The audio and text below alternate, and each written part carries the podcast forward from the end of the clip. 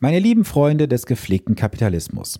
Lass uns mal heute über eine Sache sprechen, die sehr häufig im Alltag uns Lippen geht, aber gerade beim langfristigen Investieren uns einen riesen Nachteil bringt. Und zwar kommt ja oft mal dieser Satz über die Lippen, ach, diese paar Euro machen den Kohl nicht dick. Das kann vielleicht kurzfristig richtig sein, doch was langfristig daraus wird und warum du darauf achten solltest, das erfährst du in der heutigen Episode. Das Ganze nach dem Intro. Bleibe dran. Herzlich willkommen zu Vermögensaufbau abseits der Masse. Hier bekommst du Tipps und Tricks zu den Bereichen Geld, Kapital und Wohlstand. Denn jeder falsch investierte Euro ist ein verlorener Euro. Viel Spaß dabei!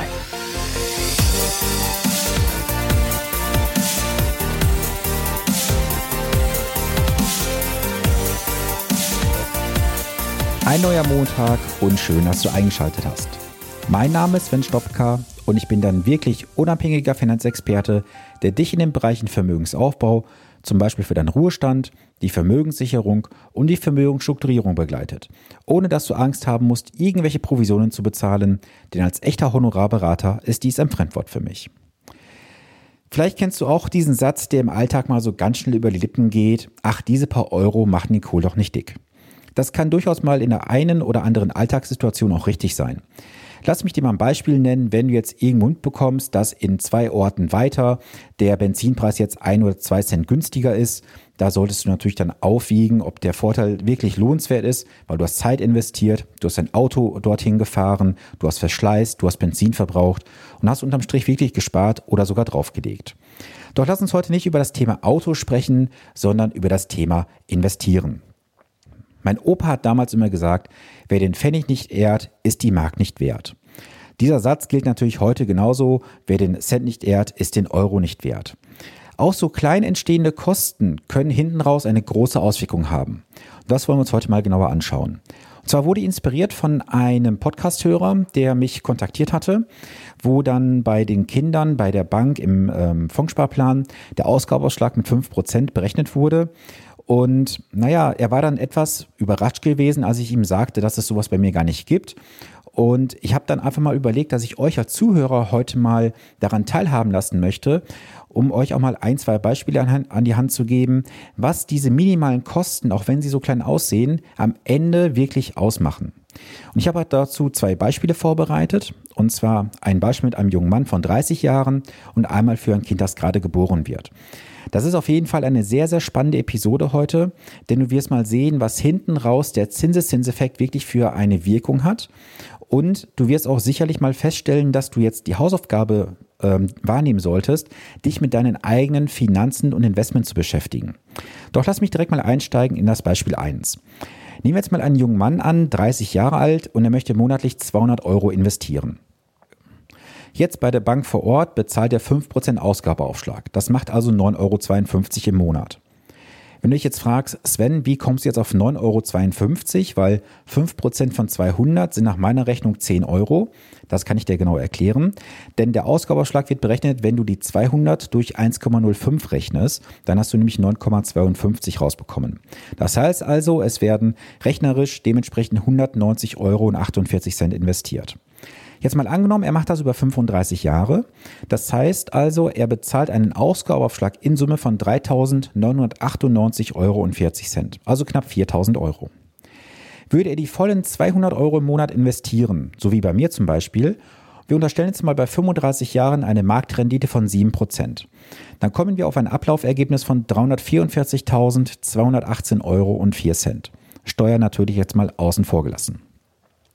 Würde er jetzt das bei der örtlichen Bank weiterhin machen, würde er 190,48 Euro im Monat investieren, auch hier mit 7% hinterlegt, würde das Ganze zu einem Ergebnis führen von 327.826,71 Euro.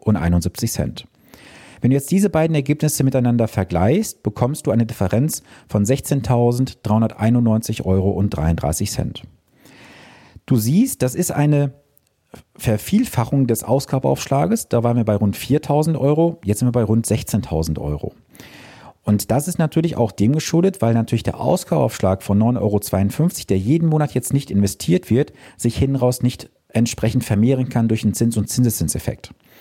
Das heißt also hier nur ein Beispiel mit 200 Euro heißt jetzt schon über eine Laufzeit von 35 Jahren etwas über 16.000 Euro Differenz. Das Ergebnis kann sich durchaus sehen lassen. Doch das Ergebnis wird noch viel interessanter, wenn wir es uns mal anschauen, wenn der Zeitraum noch viel, viel länger ist. Ich habe in den letzten Wochen sehr viele Nachfragen bekommen von Eltern, die gerade Kinder bekommen haben, auch von Großeltern, die monatlich für die Kinder oder Enkelkinder etwas beiseite legen möchten. Und jetzt sehen wir mal das Beispiel, und zwar, dass die Eltern monatlich 50 Euro für das Kind investieren möchten. Und jetzt habe ich jetzt mal unterstellt, das Ganze bis zum 67. Lebensjahr. Natürlich wirst du jetzt sagen, Sven, die Eltern werden das bis 67 nicht durchbesparen. Deswegen nehmen wir jetzt mal an, das Kind würde damit 18 Jahren das Ganze fortführen, unter der Annahme auch weiterhin zu 50 Euro monatlich. Das heißt, 50 Euro im Monat gehen rein über 67 Jahre, macht in Summe 40.200 Euro. Und jetzt kommt dieser Effekt, den ich dir im Intro kurz erklärt habe. Noch so kleine Kosten können eine große Auswirkung haben. Die 5% Ausgabeaufschlag bedeuten jetzt aktuell 2,38 Euro Ausgabeaufschlag. Und ich weiß, dass aus vielen, vielen Gesprächen, dass viele Eltern sagen, naja, es sind ja nur 2,40 Euro im Monat mal ganz grob gerechnet, das macht den Kohl nicht dick. Das heißt also, es werden effektiv 47,62 Euro im Monat investiert. Würden also jetzt die vollen 50 Euro im Monat investiert werden, also ohne Ausgabeaufschlag, wie bei mir zum Beispiel, über 67 Jahren, kommen wir auf ein Kapitalvermögen von sage und schreibe 818.600 Euro und 80 Cent. Auch hier wieder unterstellt mit 7% effektive Rendite im Jahr. Du siehst hier schon eine fast Million, wo 200.000 Euro jetzt ganz grob fehlen, mit nur 50 Euro im Monat bei 40.000 Euro Einzahlung. Wenn jetzt das Investment getätigt werden würde mit dem Ausgabeaufschlag, also 2,38 Euro im Monat, dann wären es nur 779.635,40 Euro. Das heißt eine Differenz von 38.965,40 Euro, wobei der Ausgabeaufschlag nur sage und schreibe 1.913,52 Euro betrug. Das heißt, hier gerade auf diese Zeit siehst du, dass wir aus 2000 Euro Kostenersparnis über die Laufzeit am Ende rund 39.000 Euro mehr Kapital machen. Und jetzt kannst du dir mal einen Spaß machen und mal überlegen, in deinen eigenen Investmentfonds, in deinen eigenen Versicherungsprodukten, was du dort für Kosten hast. Und gerade die Kosten, meine Lieben, die haben hinten raus eine riesen Hebelwirkung. Denn jeder Euro, der heute an Kosten weggeht, kann sich hinten entsprechend nicht vermehren, kann sich nicht entwickeln. Das können wir Menschen uns einfach nicht vorstellen, wie sich das auswirkt, denn wir Menschen können nur natürlich denken. Das, was wir aber jetzt hier gerade gehört haben, ist das sogenannte exponentielle Wachstum. Das heißt, hinten raus wird dieser Effekt immer mehr und bedeutender oder der Vorteil besser gesagt, je größer. Das heißt also umgekehrt auch der Nachteil wird, je länger die Laufzeit ist, umso größer auch werden. Deswegen möchte ich einfach mit dieser kurzen Folge heute dich an drei Sachen, ja, ich sag mal, erinnern, dich anstoßen. Schau dir bitte die Kosten in deinen eigenen Finanzprodukten an. Auch wenn sie noch so klein zu sein scheinen, mach dich bitte damit vertraut, wie sich diese noch so kleinen Kosten hinten raus auswirken können. Rechn Zweitens, rechne bitte aus, wie sich diese Kosten für dich letztendlich dann auch reduzieren lassen. Denn du kannst an vielen Kostenstellen wirklich nach unten gehen von den ähm, effektiven Belastungen. Das kannst du vielleicht nicht direkt selber, da musst du auf spezielle Honorarberater zugehen. Den kleinen Einwurf muss ich mal wieder bringen. Aber du musst einfach auch sehen, dass dieser Nutzen für dich hinten raus ein Vielfaches größer ist. Und natürlich wird ein Honorarberater, das sagt der Name ja auch schon, ein Honorar verlangen. Aber das Honorar ist bei weitem gerechtfertigt, wenn du überlegst, was hinten raus für ein Mehrwert für dich entsteht.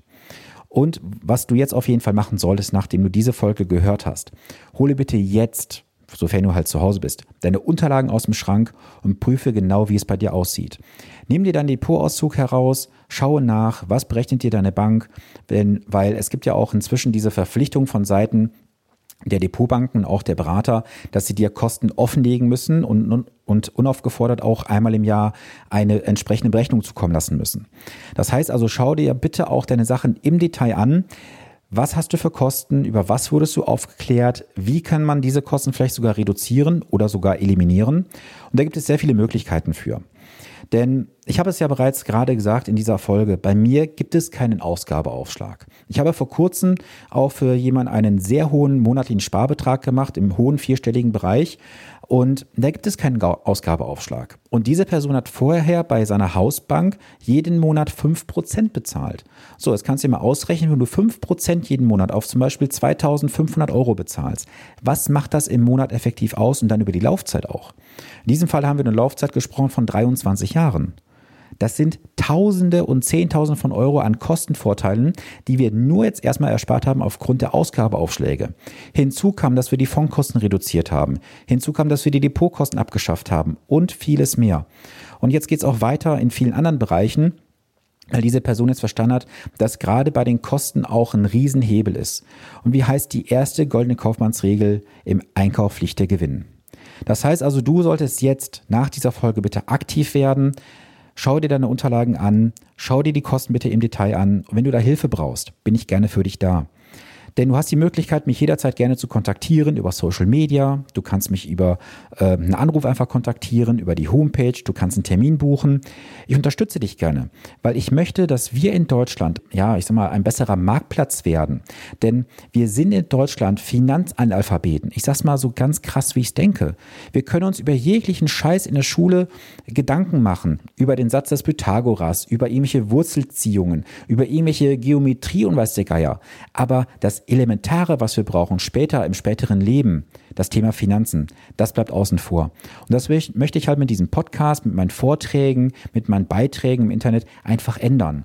Denn wir sparen einfach in Deutschland sehr, sehr viel monatlich von unserem Einkommen, machen aber daraus viel zu wenig. Und das ist meine Mission, die ich habe. Ich möchte es einfach verändern in Deutschland und den gewissen Unterschied machen. Und ich weiß auch, dass ich dem einen oder anderen damit sicherlich an den Kopf stoßen werde, der in der Branche arbeitet.